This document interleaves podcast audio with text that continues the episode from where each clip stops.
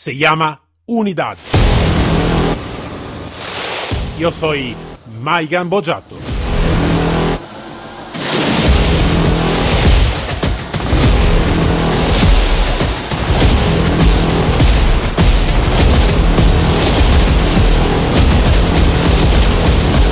Unidad K9.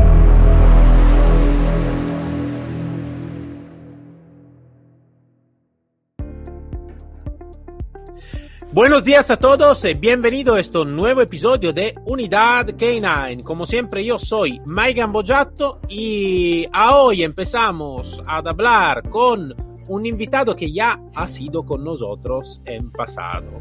Eh, hablamos con Tony Tour, instructor K9 español que vive y trabaja en Suecia. Buenos días, Tony. Muy buenos días, Magion, y muy buenos días a todos los oyentes desde tierras nórdicas, Suecia. ¿Qué tal? ¿Qué tal todo? ¿Bien? Todo bien, todo bien. ¿Y tú todo bien? Bien, aquí ahora de momento, bueno, tengo tiempo libre. Hasta la una del mediodía no empiezo a trabajar. Luego ya hasta las ocho de la tarde estoy solo haciendo figurancias hasta las ocho de la tarde y tomando mi, mi tercer café del día. Forma parte de, de mi rutina diaria, desde que empiezo hasta que acabo el día. Claro, claro, claro. Se necesita energía, ¿no? Como se dice, ¿no?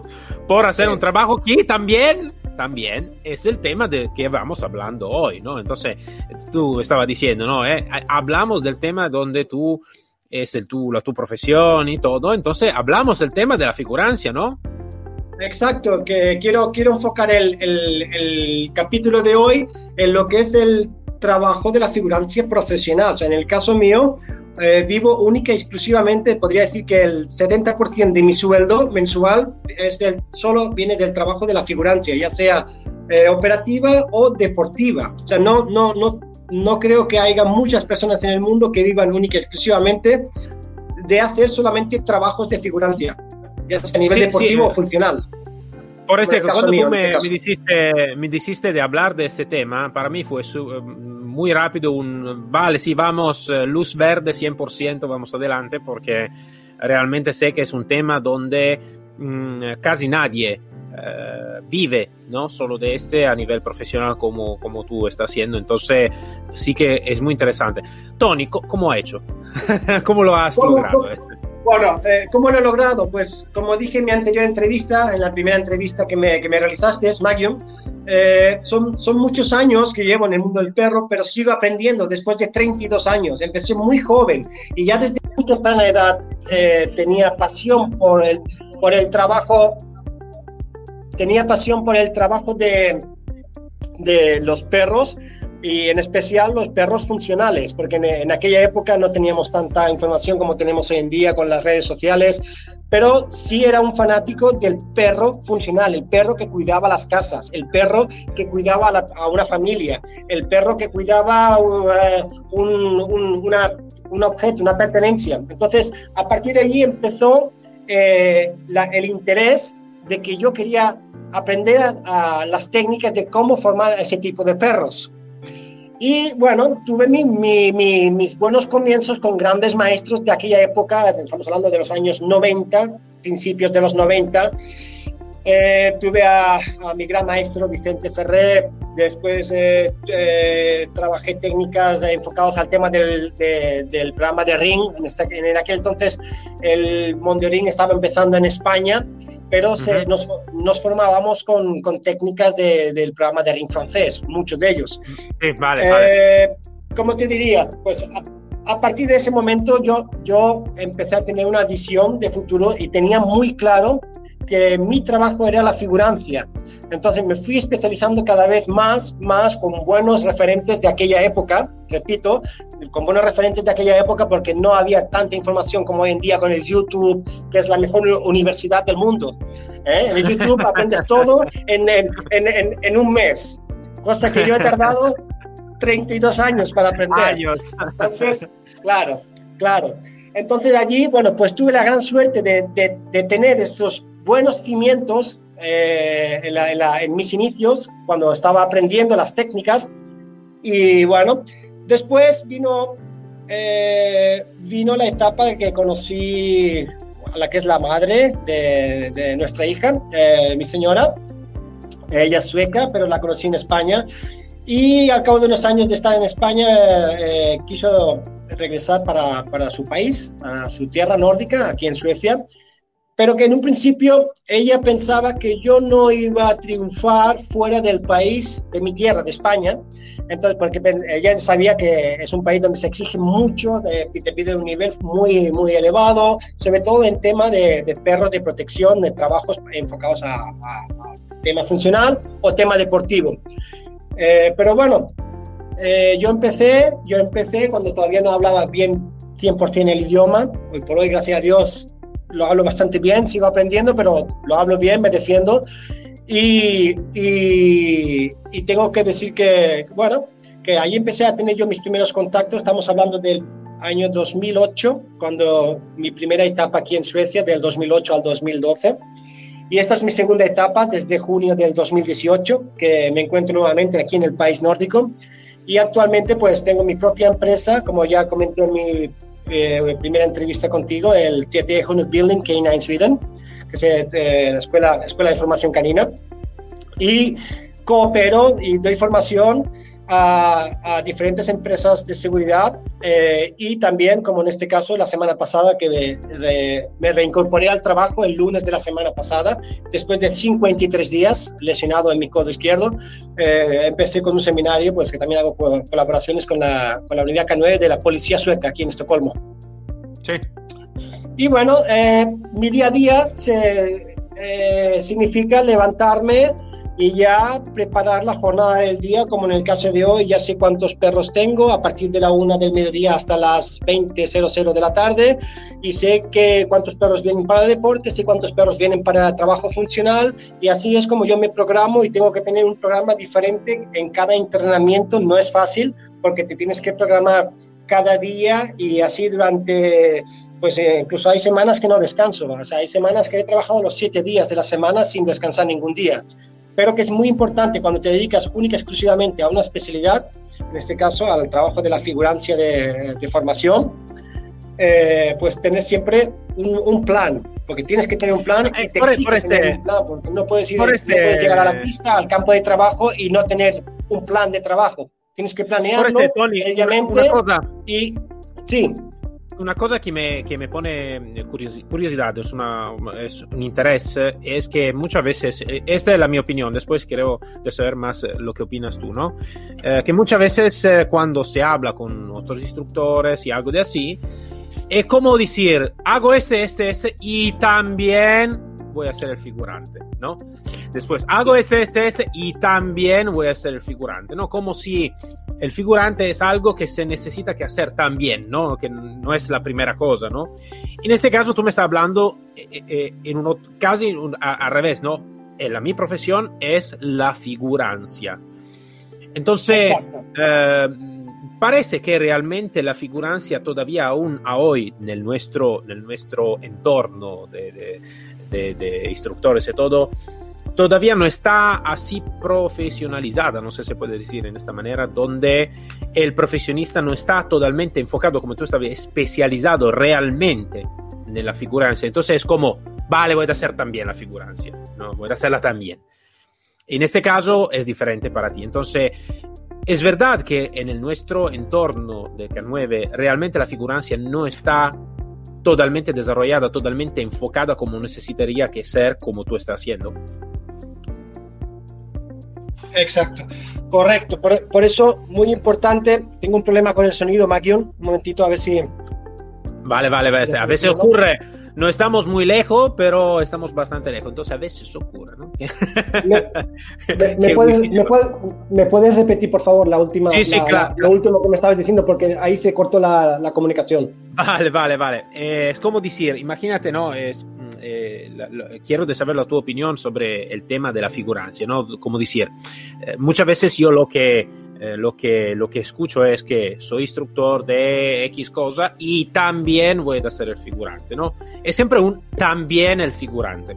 En este caso, para ti es diferente, ¿no? Estoy, yo soy enfocado y especializado en la figurancia. Entonces, es verdad, es verdad, que en nuestro entorno de K9, de instructores, manejador, guía, lo que sea, la figurancia todavía no está especializada como tú estás haciendo en este campo. Entonces, por la mayoría de los instructores, puedes hacerla también. Para ti es, yo estoy especializado en la figurancia. Entonces sí que es verdad que todavía no está profesionalizada como necesitaría que, que está la figurancia. Exacto.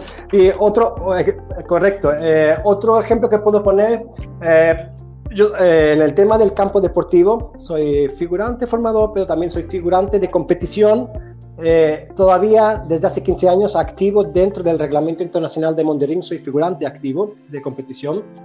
Y bueno, eh, yo, yo, yo no necesito competir como otros figurantes que, que se dedican única y exclusivamente a la competición eh, y, y, compiten mucho durante el año, hacen varias pruebas como figurante de prueba en los diferentes grados, ya sea para Mondo Ring o ya sea para IGP cualquiera de los programas donde entran trabajos de protección, donde entran trabajos de mordida. En el caso mío, pues tengo una licencia que es suficiente con hacer una figurancia, un, concurso una vez al año para conservar esa licencia que tengo desde el año 2005, cuando me examiné como figurante de Monty Ring. Pero el resto, eh, todos sabemos que en el deporte, eh, sí, te pagan las dietas, te pagan, te pagan el desplazamiento, pero después tienes que darlo todo en la prueba como figurante. Entonces, en este caso, para mí es un riesgo cuando yo sé que allí no tengo ninguna ganancia, cuando yo, mis ingresos vienen de la formación profesional. ¿Comprendes? Sí, sí, claro. Entonces, para mí no es importante el competir como figurante cuando sé que el riesgo de lesión es muy grande también en una prueba, porque tienes que darlo todo, al igual que el perro lo tiene que dar todo en competición, el figurante, el hombre asistente, el hombre de ataque, el decoy o como el halfer, eh, tiene que darlo todo. Entonces, yo siempre he dicho, cuando compito, compito, pero yo no necesito competir 10 veces al año. Es suficiente con competir una vez o dos veces, para mí es mucho, para, para conservar mi licencia y que no caduque mi licencia de figurante de competición. El resto la invierto. Ese riesgo sigue siendo el mismo cuando hago mi trabajo, pero en ese trabajo tengo mi dinero, tengo mi sueldo. Claro, claro, claro. Ma io uh, me acuerdo cuando eh, empecé a trabajar ¿no? en, el, en el K9 la, a nivel profesional, antes estaba simplemente, puede ser como hobby, ¿no?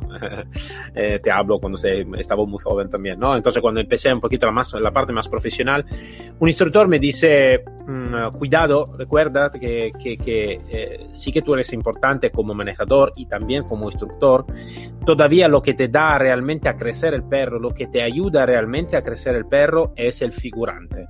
Entonces, cuida Exacto. mucho del figurante bueno porque son ellos que realmente te dan a crecer el perro. Entonces, ¿qué, qué opinas sobre, sobre este? ¿Es, ¿Para ti es verdad? Eh, para mí es más que, más que de verdad, porque piensa que en el campo de la figurancia, si no fuera por los figurantes de formación, lo único que existirían serían perros de obediencia y perros detectores. Eh, estuve escuchando uno de los capítulos del eh, eh, eh, señor Carrillo de México, sí. del grupo táctico.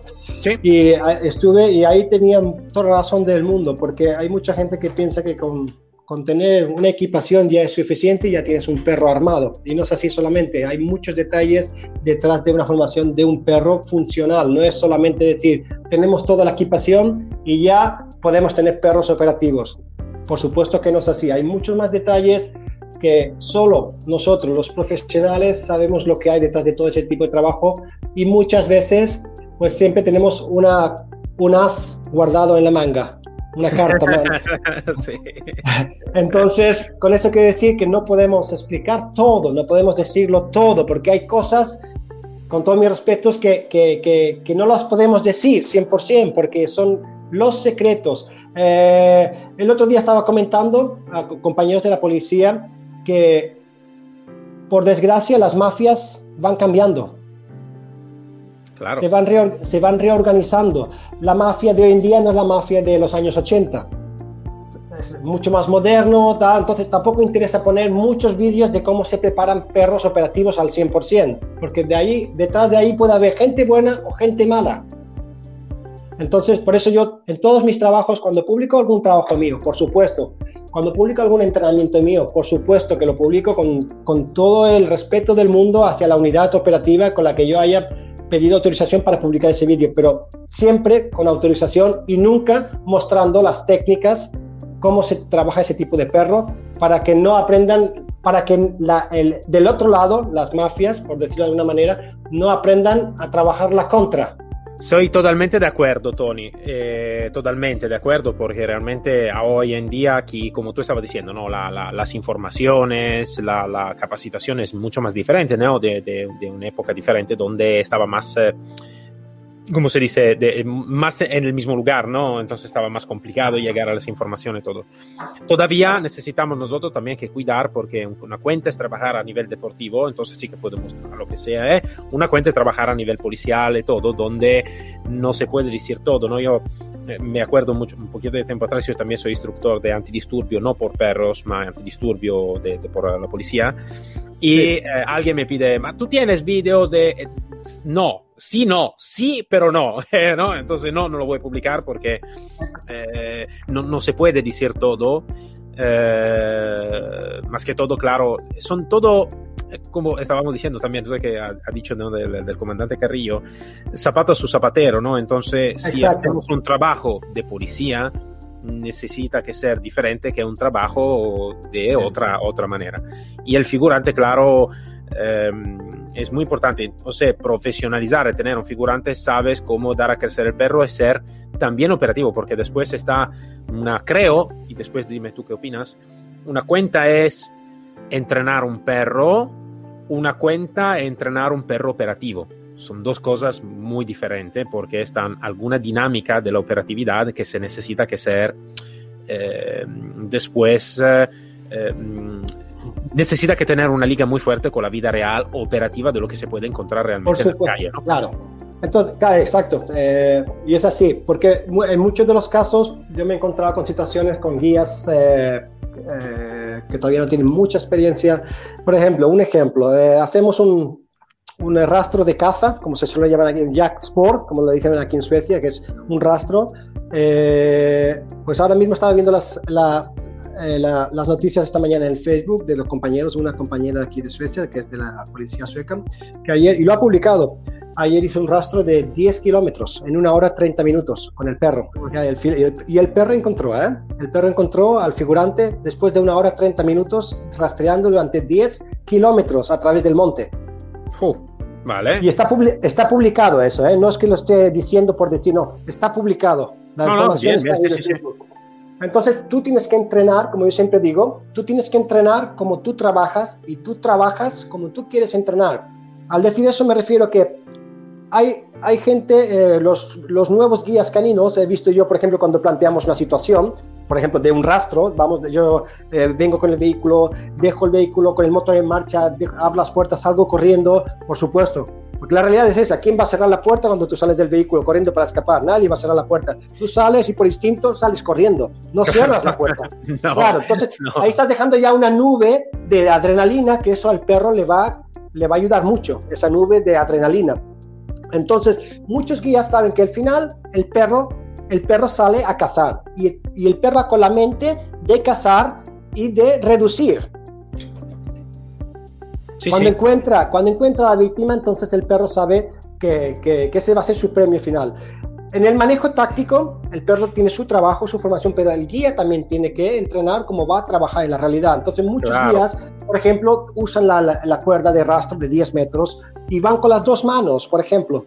Y yo cuando ya veo que a 200 metros, que yo los estoy observando, cuando todavía no saben exactamente en el punto correcto donde yo me encuentro, yo veo muchas veces a los guías todavía no, no experimentados que llegan a la zona roja, a la zona caliente, donde ya si estuviera armado, ya ellos tienen que estar con el arma en la mano y todavía siguen con las dos manos en la, en la correa de rastro. Cuando ya tienen que cambiar la correa eh, en la mano izquierda y la mano derecha ya eh, desarmando. Claro, sí, sí, armando sí, ya. Ma io me acuerdo una cosa que me dijiste en el, en el, en la otra vez cuando te hice la, prima, la primera entrevista, que otro que ser figurante, entonces tener todo el conocimiento sobre la técnica del perro, bla, bla, bla, lo que sea, también necesita también talento de actor. ¿no? Exacto, exacto. Para este caso, lo más posible, ¿no? La, la, pues, lo, exacto. El hecho real yo, yo lo llamo lo que es la, la, figurancia táctica e interpretativa, la interpretación del figurante táctico, que un, un buen figurante eh, táctico nunca es la misma persona. eh, son eh, mil personas en una sola persona. Quiere decir que nunca hago un mismo trabajo, nunca hago los mismos movimientos, eh, nunca hago la situación en el mismo sitio, pero sobre todo el tema de la caracterización, el personaje, todo eso se prepara previamente antes de pasarlo al trabajo ya técnico y táctico con perros y los, y los guías. Y es muy importante eso. Por eso siempre yo, yo siempre lo digo, que si te, limitas siempre a lo mismo, entonces el perro va a trabajar perfectamente dentro de ese cuadro. Pero cuando lo saques de ese cuadro, el perro va a decir, esto no lo hemos entrenado anteriormente, ahora qué tenemos que, qué tenemos que hacer, qué va a pasar. Entonces no podemos permitirnos en tema funcional que el perro tenga siempre el signo de interrogación y mirando al guía como diciendo, ¿y ahora qué hacemos? Sí, sí, sí, estoy totalmente de acuerdo y esto es un punto que, me interesa mucho porque eh, yo soy totalmente de acuerdo con esta tipología de entrenamiento, no solo en el, tema de lo que es, en general, que lo que va a crear la situación de entrenamiento necesita que uno, ser lo más operativo y, y práctico y real posible. No es real porque, claro, si vamos a hacer eh, algo de, no, no es real como lo vamos a entender en una, en una intervención operativa, pero lo más similar al real y también necesita que lo que van a trabajar en este ser intérprete, interpretar correctamente el contexto que queremos de hacer. Si yo voy a interpretar este figurante, esto que está haciendo esto, yo necesito que ser en este momento esta persona. Entonces sí que Exacto. es, no es simplemente por ese eh, queremos de, de, de de, de, de, enfocarlo, ¿no? Me, me, gustaba el, el, enfoque que tú tenías la figurancia, que no es solo, ah, vale, el perro me muerde, vale, no es no, no, no, no. un traje y el perro me va a morder. Hay es, un trabajo que es el, la captación de lecturas y ahí, es. donde el y ahí es donde el perro tiene que aprender a resolver y a solucionar rápido, a tener una discriminación, al igual que en el trabajo de explosivos, que es su especialidad antiguamente. Entonces el perro tiene que tener una capacidad de resolver y de discriminar muy rápido. Eh, si yo tengo las manos en los bolsillos, primero el policía va a decir saca las manos, claro. las manos. Pero si no saco las manos, quiere decir que puedo llevar un cuchillo, una pistola. O sea, el perro ya está mirando esos brazos. Eh sí, ya está, eh sí. está aprendiendo esa lectura de que posible viene un ataque del brazo izquierdo o del brazo derecho que puedo sacar un cuchillo o un, o un arma de fuego.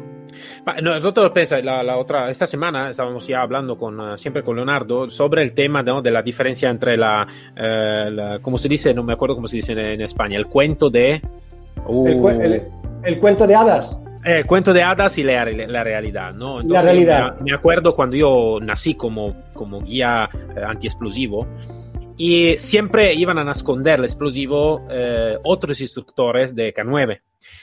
Cuando llegué pero a la operatividad y tenía un, un buen equipo de explosivista, y dice, vale, vamos a esconder tú el explosivo, el tu explosivo, en lugar donde realmente se necesita que esconder y se necesita que crear explosivo con trampa y todo, ¿no? Entonces la vida más real posible. ¿Por qué?